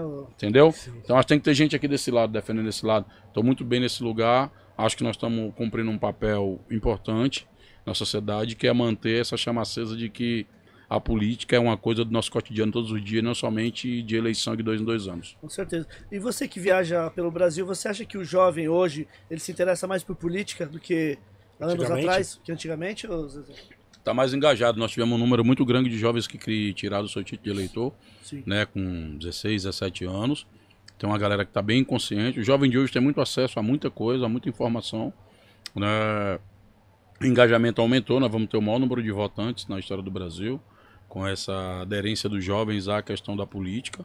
Acho que é importante o moleque entender que tudo é um ato político, né? Porque e quem, quem fica puto com política também eu lamento, parceiro. Vai ter a vida dirigida por quem gosta. Então não tem saída. É, verdade. Ah, tô Boa. putinho com a política. Ok, vai lá, os caras que gostam da política decidiram o preço da passagem do teu ônibus. É isso. Decidir se vai botar uma delegacia ou um posto de saúde. É isso. Que a gente depende do- da, da política, não, Não tem, tem jeito, jeito, não mano. tem como correr dos caras. O que tem que fazer escolha é que é assim, tem que acompanhar os políticos. O Brasil vota e vai pra casa, mano. Eu duvido o cara ir pro. pro- o cara tem, tem uma dor. Ele não vai pra um açougue, pro cara bem ter uma faca. Vai pra farmácia ou vai pro médico. A política nego vota de qualquer jeito. É. Depois chora. Aí vira um país xingacionista. Porque também a política, da forma que tá montada no Brasil, é pra manter a gente longe. É pra gente ter raiva da política. Por quê? Porque os caras que gostam ficam manipulando sem a gente estar de olho, Sim. sem a gente estar participando. E principalmente a política que decide dinheiro. Não tem política pública, nada acontecendo se não tem dinheiro. Então não dá para nós também se satisfazer porque deram um carguinho para nós, Secretaria do Negro, da Mulher, do Jovem. Tem dinheiro lá, irmão? Tem não, então não precisa de cargo. Senão é só para tirar uma foto e dizer que os caras estão incluindo o negro, a mulher. Eu vejo muito esse discurso aí. Aí eu vejo no governo, quando o cara é eleito, onde é que tá os negros e as mulheres no teu governo jovem? Não, tá ali na coordenadoria, não sei o que, tem quantos cargos lá? Dois. E a internet lá é lenta. É difícil o celular sem crédito. Porra, aí é sacanagem, pô. Sim. Aí é só pra sair numa foto pra dizer, não, somos diversos, tá aqui negro, tá aqui LGBT, tá aqui, eu quero saber, tem dinheiro lá pra fazer as coisas acontecerem? Tem não, então é melhor botar todo mundo na Secretaria de Desenvolvimento Econômico. Secretaria da Fazenda, é onde tá o malote, é onde decidem as coisas, é onde faz as coisas acontecer. Não é o dinheiro pelo dinheiro, é o dinheiro para fazer as coisas mudarem, principalmente porque somos nós que produzimos a riqueza, o Estado e o gestor tem que fazer a gestão, quem decide somos nós. Política 24 horas, não só de dois em dois anos. É isso aí. Boa. Ô Zezé, tem mais uma pergunta aqui dos nossos membros, aqui o Paulo. É, ele até, até cabe bem na, no gancho da, da última pergunta que você tinha respondido, que é quais são os principais desafios para o presidente da CUFA? Principal desafio pro presidente da CUFA. Boa pergunta, hein, cara? Porra, nunca fizeram essa pergunta. São vários. né? Cara, os principais desafios são vários. Eu, do ponto de vista particular, eu quero ficar com a saúde boa, a cabeça boa, garantir longevidade. É tanto que eu tô puxando os ferros, fazendo os exercícios. Agora uma, eu, sou, eu, eu estava fitness, agora estou fitness, apesar de ser um fitness assintomático. Você não dá pra ver ainda. Não tem os sintomas de um cara fitness, mas eu sou um cara fitness. Mas eu acho que o principal desafio coletivo é tornar o Brasil mais preto, é fazer com que as favelas cada vez mais tenham um espaço de dignidade, de importância devida, até porque tudo que existe ao nosso redor são as mãos das favelas que produzem. O cara pensa o melhor peixe, ah, eu comi o melhor peixe ali num restaurante na Jardim Europa, lá no Higienópolis. Quem fez? Não foi o dono do restaurante. Ah, melhor roupa, quem costurou? Melhor som, quem compôs? Ah, melhor discotecagem, quem tá tocando? Nosso povo que produz. Não é, é, então o mais justo é que a riqueza produzida seja compartilhada com quem a produz, que não é o que acontece hoje. Meu sonho é um Brasil mais preto, um Brasil mais justo e mais democrático para a maioria. Porque hoje o pessoal fala de Estado democrático de direito, autoritarismo. Quando é que na favela teve Estado democrático de direito, gente? Desde quando? Nunca teve. O autoritarismo que estão falando hoje, nós estamos vendo na favela há quanto tempo? Vigário geral. Esqueceram o que aconteceu em Vigário geral? Sim. É Estado democrático, aquilo ali, pelo contrário. É, se tem um lugar onde a pessoa entende de falta de Estado, Estado mínimo, é na favela, porque o que tem é precário. Muitas vezes até o monopólio da força, que é das forças militares, em alguns lugares nas favelas do Brasil nem isso tem mais. Então é, preciso lutar para que o Estado pegue o nosso dinheiro e devolva. Não, arrecada tributo, devolve para nós. Porque o cara do Higienópolis, do Itaim, ele tá reclamando que o Estado, que isso e aquilo, mas arromba uma rua lá, o carro chega em meia hora. Tem ruim em São Paulo que tá quanto tempo de esgoto aberto? Fez aniversário. Entendeu? Então a favela tem que se envolver para resolver isso. E se não se envolver, é lamentável, vai ficar só olhando. E nós temos que jogar o jogo também. Eu vejo os caras brigando na rede, tudo, por um político pá, por um político outro. Segundo turno eles se abraçam, o cara fica com cara de madeira na rua. Eu vejo o cara falando pai, pum e pai, depois o político dele se alia com outro que ele xingava. Aí vai dizer, é. não, mas é a aliança, é a coligação, é o par, é necessário, tá? E como é que explica pro povo isso aí? Entendeu? É. Aí o debate político vai. Não, não porque nós não podemos debater, não podemos. Mas, irmão, é aí que tem que debater para esclarecer as pessoas, para dizer como é que foi feito esse movimento. Sim. Tem que explicar para as pessoas. Até na questão de aliança, né? Tem que prestar conta. Sim, a aliança serve para quê? Vai para onde? Qual é o preço de. Não é porque nós vamos fazer tal coisa, vai aumentar emprego pro pobre. Vai aumentar a vaga na universidade, vai aumentar dinheiro pro trabalhador, pequeno empreendedor. Não. É para quê? Não. É só para ganhar eleição, tempo de televisão. Sim, mas ganha o que com isso? Tem que ter um ganho, parceiro. Isso tem que ser dito para nós. Com Transparência certeza. total. Exato. É. Boa. Porra, caramba. Nossa, mano, que Fiquei. Tô aqui, tá lindo. É, é, boa, boa, mano. Nunca fui tão recebido num podcast. Aprendam. Esse podcast, viu, né, galera? O negócio aqui. Nem vou estar aqui do cara só vou saber que tem que pegar um avião, senão ia ficar aqui a. Podia armar a rede aí que eu tava aqui. Ô, Zezé, aquela carteirada lá que você deu com o Anderson Paak foi aonde? Aquilo foi em Cannes, na França. Lá na França? Foi, que teve o Festival de Cannes de Publicidade e Criatividade, tipo a Copa do Mundo dos caras que criam propaganda. E aí tava tendo festas lá, né? Então tocou o Ness, tocou o Kendrick Lamar. Caramba. Anderson Paak. Nesse rolê nós ia todo mundo junto. Por algum motivo só chegou dois. que eu não sei ainda, o motivo não, não sei, eu não sei é real. Eu ia revelar que eu fofoco mesmo. Mas eu não, como eu não sei, eu nem posso dizer, eu sei que chegou, eu cheguei no lugar, é. daqui a pouco chegou o Anderson Paak, aí tava no outro lado do bagulho, eu tava do outro lado. Daqui a pouco eu vou embora, daqui a pouco eu vi que ele tava do outro lado. Eu falei, pô, pensei que tinha ido embora também. Mas aí tava todo mundo no rolê, foi um negócio muito bacana. Troca de ideia, assim. Ele é um cara muito divertido. Dá pra perceber, alguns Cara vídeos, simplão. Né, é, agora eu vou até tirar a onda, tá? Fab Five Fred. Chuck D, como Mos Def, nem parece americano. Tá vendo? Cara divertido, mano, bem humorado, trocando ideia, adora o Brasil. Um cara também de, de, era um movimento de loucura, a gente falando vários bagulhos sérios também. Daqui a pouco a gente tava rindo porque tava falando sério num lugar de doideira, né? Que era uma festa ali, né? Sim, sim. Você via as fotos da galera, inclusive o cara, aquela foto de o cara tirou e me mandou, pô, a foto no meio da, da conversa, né? Da hora. E muito bom. É mais um amigo aí para nós conectar quando for na América. Que legal. Pô, legal, mano. Show. Quando, quando você tá nessas, nessas reuniões fodas, assim, tá ligado? Importante, assim. O que que os gringos vêm falar para você a primeira coisa sobre o Brasil? A maioria deles. Eles falam que gostam do Brasil, né, cara? Tá rolando história de política nesses tempos que a gente tá vivendo? Agora tá, porque a, a política do mundo mudou, né? essa coisa de extrema direita, racismo, supremacia branca. Os caras estão meio conectados no mundo todo. Então todo mundo tá de olho em todo mundo também. O que, que tá acontecendo no Brasil, meu parceiro? Pá, sempre quando acontece um caso aqui, os caras, tipo os pais que ele. Aquela época que mataram a Ágata, né? Hum. Pô, se é aqui nos Estados Unidos, a gente tocava fogo em tudo e pendurava os caras num poste. Eu falei, pois é, sair aqui os caras matam nós tudo na rua. Não, ixi, é. Ei, Isso é a violência. Total. Aqui, aqui no Brasil chama de velado. É. Você imagina ser explícito. Fala, negão. É. Meu louco, Deus, se isso é o velado, o explícito era o quê? Fuzilar a gente na rua? É, gente. Loucura, mano. Aí eu tenho que explicar pros caras qual é a dinâmica do tipo de racismo produzido no Brasil e do tipo de defesa e condições que a gente tem de reagir e se proteger, que é mil vezes distante da forma que os americanos têm. Né? Inclusive os americanos são 13% de negro no Brasil, aqui é mais de 50%, então até para organizar já é, um desafio monstruoso. Um povo, inclusive, que não se vê como povo Sim. Né? Você vê lá o cara, o maluco lá agora do vídeo que chama os negros de macaco. O cara nem branco é, parceiro. Ele acha que ele é, branco. É, Que louco, mano. Se ele cola na banca do, do, do- Sei. dessa rapaziada aí dos se ele cai no. extremistas, eles caras mano, já era, mano. Sai fora, mano. Tá ligado? É, esse cara tem. tem Então tá todo mundo olhando todo mundo Sim. no mundo, né? Agora eu acho que vai ter uma virada também agora. Acho que tá passando numa transição. É, A gente nunca viveu tempo tão difíceis, isso em todas as áreas. Você que toca em festa, as festas Sim. fechadas. Você que tá aqui com o seu comércio, a porta baixou. Então você tem conta. E as contas não pararam de chegar. Não. Os boletos não fizeram isolamento social de nós, não. Não. Não, as contas, as contas não manteve a distância. É, né? Então, vida real continua batendo. Nós sobrevivemos, chegamos até aqui, somos felizes, estamos vivos.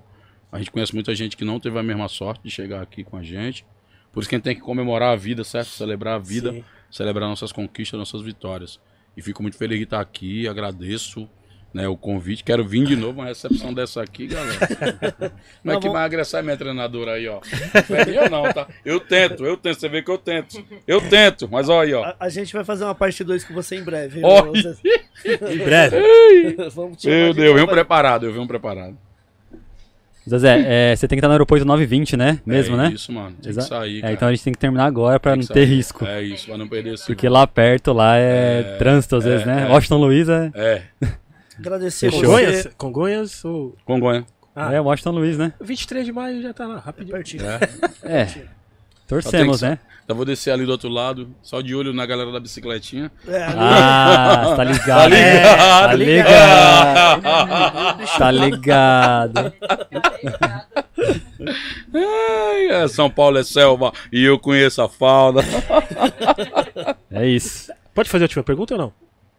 Bom, depende Dá dele. tempo? Vai, cara, eu saí voando. Manda aí. Ele vai ter que sair voando, mas fala isso, faz aí. Não, é rapidinho, é só pra. é, Mano, um dia eu vi uma reportagem, tá ligado? Do. Eu não sei se é fake news ou se é verdade, tá ligado? Aham.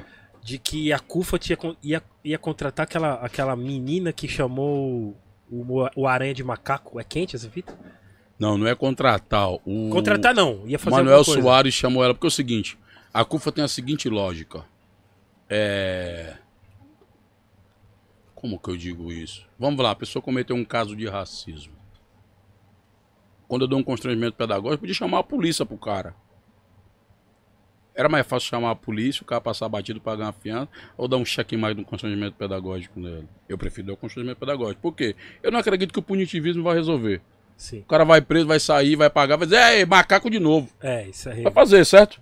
Então, não- ali, como em várias coisas, a gente já fez isso com um caso de violência policial, tem várias fitas que aconteceram com a gente.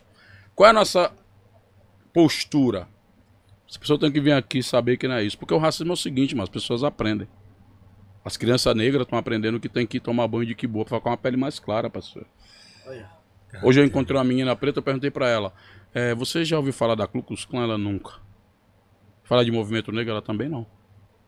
Mora na Brasilândia. Parceiraço. Geisa, falando de você.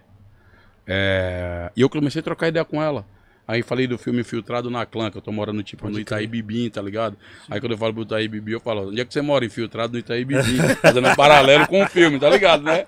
É que é o bagulho é louco. Um preto ali, os caras ficam tudo. Logo ali. Quem mano. é esse? Logo ali. Quem é esse mano. penetra, mano? Mas é bom, uma experiência boa, assim, pros caras aprenderem. Os porteiros pretos agora no meu prédio. Todo mundo de Japão, no constrangimento pedagógico também. Aprender que tem os pretos pá lá, que não é só entregando aplicativo. É. Não pode barrar no Boa, prédio, tá boa, ligado? boa. Então os caras vão ter que acostumar. A nossa tese é que nós temos que mudar valores. Nós vamos acabar com o racismo com cadeia. De boa. No momento dá um prazer, porque a racista foi preso, caralho. Quando a gente vê saindo na porta, dá uma frustração. A gente sabe como é que é o Brasil. Justiça pra nós, ó. Ripa. Mas quando é pros caras. Ele já vai aliviando, Também não, não não. foi racismo, foi injúria. Se não fala que é doente. Isso, Entendeu? Ele vai pôr Então, sempre uma desculpa. O que, que aconteceu? É, os movimentos nossos muitas vezes não são interpretados. Porque também tem os interesses, né? A maldade, tem os caras que não crer. gostam, que pá, que diverge. Eu acho que é do jogo também. Eu não gosto da má fé. Pode pensar diferente, criticar a gente, eu critico também, pá. Mas ali a ideia era trazer a pessoa pra perto pra ela entender que não era. Nós temos que ter nível. Senão vai acontecer o seguinte: um cara, um negão comete racismo, vai pra cadeia também na porrada nele. Toda hora. Tem os níveis e níveis de coisa. Naquela abordagem ali era essa. Que a gente sugeriu naquele momento. Em outros momentos a gente vai sugerir que, por exemplo, eu lembro que na época do, da cota, o dentro numa ação de justiça contra a cota. A gente entrou a favor. É o nível de. A gente podia ter conversado com os capos, cara, desistir. Não, mas nós fomos pra justiça também. Pra defender a cota. Como nós estamos defendendo agora de novo. Então tem vários níveis de estratégia de luta, tá ligado, negão? Porque o racismo atua de vários jeitos. Então você tem que saber o jogo, qual é o tempo da coisa. Que tipo de abordagem você faz e que resultado vai ter. Não dá só pra gente ficar no pampa. Eu lembro que o. Você vocês vão lembrar, é porque no Brasil, as últimas tragédias faz a gente esquecer das primeiras. Olha as ideias. O moleque do Extra, quem lembra? Ninguém lembra mais, mano. Foi morto na frente da mãe. E nego toca fogo, quebra tudo, bababá, babá, e ficou por isso mesmo. Certo? Então, é preciso construir uma coisa que. Eu sei que na hora dá uma raiva, um ódio, a gente é tomado assim por um. Queima a gente por dentro. Mas alguém tem que parar pra pensar, certo? E tem que agir de uma forma que a gente evite que aquilo ocorra de novo. Eu não quero construir um país cheio de cadeia para racista. Eu quero construir um país que meu filho cresça seguro, despreocupado, não esteja perguntando, preocupado de que roupa vai sair, se vai para tal lugar, se vai usar um chapéu ou não, se vai sair com nota fiscal do celular, ou se vai entrar numa loja e ser perseguido. Eu não quero esse país para mim. Eu quero um país que todo mundo seja, respeite a diferença, todo mundo troque ideia, cada qual na sua, troque ideia todo mundo, par, diversidade, né? Bonita diversidade no carnaval, no futebol, na música. Vamos garantir na convivência social e na ocupação dos espaços de poder também. É um caminho, tá? Não estou dizendo que é sim. o único, nem que todo mundo tem que fazer isso e nem que só nós estamos certos. Não queremos monopólio do bem de nada. É a no- nossa cota de colaboração para o debate e para as coisas que estão acontecendo no Brasil. Certo. Boa, muito boa. Ai, que ó. Que... Nervoso porque vai ter que terminar. Pena que É muita ideia, você tem mano. compromisso, mas Ó, vamos marcar a par... ó, parte 2, tem hein? uma parte 2 aí do Preto Zezé, com certeza. Mano. Muito obrigado, viu, Preto Zezé, por Obrigado. você ter vindo aí. Obrigado mesmo, E mano. já fica o convite pra próxima aí. Olha aí, os caras já estão, ó, Geisa, como é que eu vou emagrecer, minha treinadora? Aí, ó, Happy Burg. Obrigado, Preto Zezé, pela sua presença aqui. Esperamos ter o capítulo 2. Ó, Sensacional. Não, que é muita informação, então é, é- é importante, tá ligado? É aula, então a gente quer mais, tipo, quer aprender mais, tá ligado? é porque esses bagulho de podcast ainda tem, ainda tem uns cortes, né?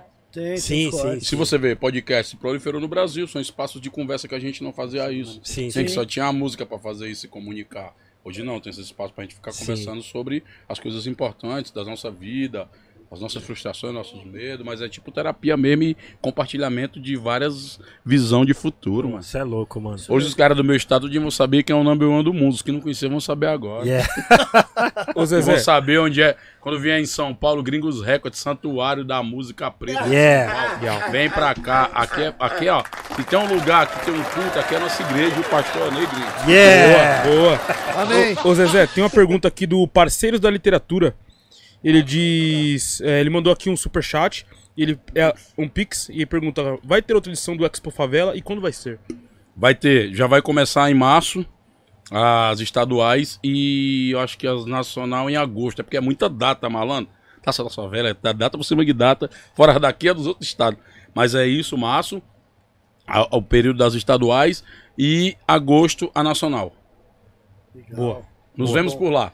Eric J, faça a última pergunta pra ele, Eric J. Não, deixa. Não vai perguntar quais são suas redes sociais pra ele? Ah, sim, claro. Ah, então, eu quero a pergunta mesmo. Então pergunta pra ele. A Eu ia última pergunta é essa. falar suas redes sociais. As minhas redes sociais é arroba Preto Zezé, só conectar que a gente está lá. Você que responde, né, Preto? Hã? Você que responde a Eu, galera. respondo, eu pego uma sequência só de resposta, mano. Sim. Porque é muita gente tudo Eu que é imagino, lugar, né? eu. Aí tem uma galera que é meio mala, né? E tem uns que, tipo assim, aí tem outra galera que, tipo. Você quer o preto Ah, eu quero, eu quero uma ajuda. Não, eu quero, eu quero ajuda. Eu quero ajudar a CUFA. O que é que você quer? Vocês divulgam uma parada nossa. Pô, então o cara não quer ajudar a CUFA. Ele Quer que ajudar. Gente, Era melhor dizer, né? é, mas Me ajuda é, aí! Ajuda no projeto, era melhor, né? Não, aí tem de tudo. E tem também, assim, muita gente também precisando de ajuda nesse momento, sim, né? sim. Então também tem que dar atenção, de repente até pode ajudar também. Então por isso que eu peço pra minha equipe pegar as mensagens e selecionar, dividir. E Legal. vamos responder, porque é muita de, Não, imagina. Imagina. loucura, né? Que deve chegar de. Todo Imagina. jeito, de Informação. tudo que, é, tudo que você imaginar. Daria um filme. Ih, filme! Muito obrigado mais uma vez. Agradecer os nossos patrocinadores. Sim. Agradecer a. Happy Burger. A Happy Burger. Happy Burger, que aqui, ó. proporcionou essa, essa Ah, alimentação ai, ai, de ai, ai, Carteirada. Hoje o Eu quero é ver o cara dizer que o rap não alimenta a alma é agora. Olha aí. A gente tem 15 reais de desconto no primeiro pedido. Basta usar o nosso cupom gringos. O QR Code tá na tela. Só você escanear que você já cai direto no site de delivery dos caras. Demorou? Boa. Agradecer a Edifier. Edifier. Edifier, cola com a gente desde sempre também. Fez os cones do DJ Eric J. A gente tem 5% de desconto lá. Basta usar o nosso cupom Gringos Podcast. Manos Caps. A Manus Caps, a Manus Caps que é uma linha de, stretch, de streetwear, faz, faz os bonés do zero para todos os grupos de rap, para várias empresas, Sim. pela Ramos, pelas, pela Ramos Indústria. Só usar o nosso cupom lá, Gringos10, para 10% de desconto. Boa. Demorou? Muito obrigado, Harry. Ele veio, Harry. É nóis, Ele veio, veio sim. Silvio, cola aí, Silvio! Nós vamos chamar o Silvio pra apresentar o próximo convidado É, aí. ó. Ai, meu Deus do céu, mas não pode ser. Ai. Ai. Mas, ô, ô, Ai, meu Deus. ô, você aqui é aquele bolso? É ele. Ô, Neidinho, você aqui é aquele menino? Mas não pode ser, mas não... Ai, vai... Vai, vai... Esse aqui é o Preto Zezé. Esse aqui é o da Cufa. Mas esse aqui é o, que é, o, é o do Expo Favela. hum. Mas olha só que coisa, mas olha só que legal. É, é um prazer imenso. É um Prazer. prazer imenso, é um prazer. É, é, é ine- inenarrável. Tem que chegar lá na Eu, curva eu vou também, chegar, viu? eu Vai vou chegar, chegar, né? eu vou chegar. Agora eu, eu sou uma nova pessoa. Ah, é? Eu vou chegar. Tá eu vou quero chegar. ver, viu? Vamos Eu cobrar, hein? Eu vou chegar. Agora, ô Nezinho, sexta-feira a gente tá de volta. Estaremos. Sexta-feira a gente tá de volta. Sim, Então, sexta-feira estaremos. a gente tá de volta. Sim, Então, sexta-feira, a partir das 19 horas, nós temos aqui sim. é, é, o, o- o podcast de volta. Isso, Às 19 horas. isso. Na sexta-feira. É. É o, Então, sexta-feira, é o Alexandre. é o Alexandre O Alessandro. o Bolzão. É o Buzo. É, é Alexandre Bolzão. Mas olha. Alessandro Luz. Então, é sexta-feira, Alessandro. Alessandro Bolzo é na sexta-feira, a partir das 19 horas, tá certo? Isso. Eu só acredito em evento. É, vai rodando e vai ganhando. Vai. Ai, agradecer ao Preto Zezé por ter colado aqui hoje, senhoras e senhores. Ideia de mil, ga... de, ideia de mil grau, aula master. Você é louco, satisfação master. Meu, referência. Referência, o líder aí, cara, pô, presidente, pô, obrigado, obrigado mesmo por ter. Mu- Muito importante a sua vinda aqui. Muito Demais. importante, Muito, É obrigado louco mesmo. demais. Obrigado, É tô isso. muito feliz. Vamos que vamos que depois de nós nós de Importante novo. isso. Da hora. Talentosíssimo Igor Amendoim. Muito obrigado. Muito obrigado a todos. Fiquem na paz. Sexta-feira estamos de volta com Alessandro Buzo. Olha aí. Tá? É nóis, tamo junto, família. Obrigado, obrigado, obrigado. Valeu.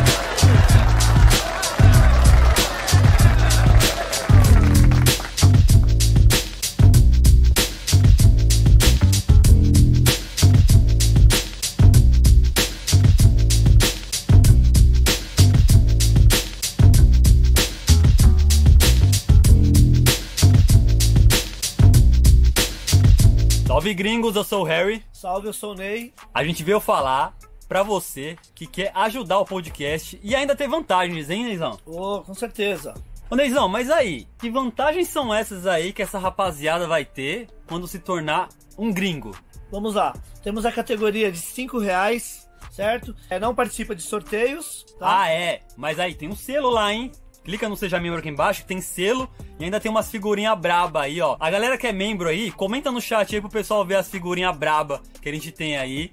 Que Boa. você pode comentar com elas. E só os gringos têm, hein? Qual que é a próxima aí então, Neizão? Então, temos o Gringos Sortudos, que é o de 20 reais. Que ali você vai participar do grupo oficial do WhatsApp, o grupo oficial de membros do Facebook, vai participar de sorteios mensais de camiseta, brindes que os nossos convidados traz pra gente. Mas aí, Neizão, só tem sorteio e grupo no WhatsApp só? Não, você vai poder enviar áudio e vídeo também até 30 segundos para o nosso convidado. Salve, Ney!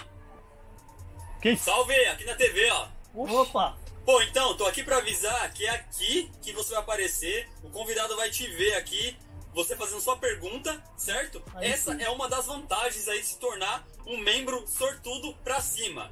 Neizão, fala as outras vantagens aí do cara se tornar um gringo. Seja você um gringo também, hein? Continua aí, Neizão. Porra, que da hora, hein? Muito bom. Uma das vantagens é essa: você vai fazer a pergunta pro nosso convidado e vai aparecer aqui na TV. Boa, é isso aí. Pô, pode crer então, Neizão. Mas aí, e tem mais uma vantagenzinha, hein? Sim. Você que se tornar membro aí, a partir do membro sortudos, vai poder participar do nosso ao vivo aqui nos estúdios, né? Sim. Nos estúdios loja da Gringos Records. Participando aí do Gringos Podcast também. Mas pra isso tem que ter 12 meses seguidos de contribuição aí com o podcast. Fechou? Mas aí, Neizão, só tem essa categoria? Tem mais alguma coisa ou outra categoria que ganhe, ganhe mais coisa? Tem, tem mais categoria. Tem o Gringos Master, Oh. que a partir de 100 reais ou mais, você já, além de você ter as vantagens do Gringos Sortudo? Ó, tem Você- tudo que tem no Gringo Sortudo. Sortudo, você ainda vai ganhar o boné oficial do Gringos Sem Podcast. sorteio. Sem sorteio. Brabo. E a camiseta também do Gringos Podcast, Ó, já sendo o Gringo Master, aí, certo? ó, já vai sair já capeta e com boné aqui, ó. Que aqui a gente tá trajado também, certo? Sim, com certeza. Bom, então esse aí é o Gringos Master. Da hora, Ney. Mas assim, precisa de 12 meses também pro cara ter a chance de participar do nosso ao vivo ou não? Não, o Gringos Master é três meses ininterruptos. Ele vai ter direito de participar aqui de um episódio extra aqui com a gente ao vivo, Ao vivo aqui no estúdio. aqui no estúdio, ao Isso aí. E aí tem direito a tudo aquilo também que a gente já falou do gringo sortudo, fechou? É isso, só vai! Sejam gringos!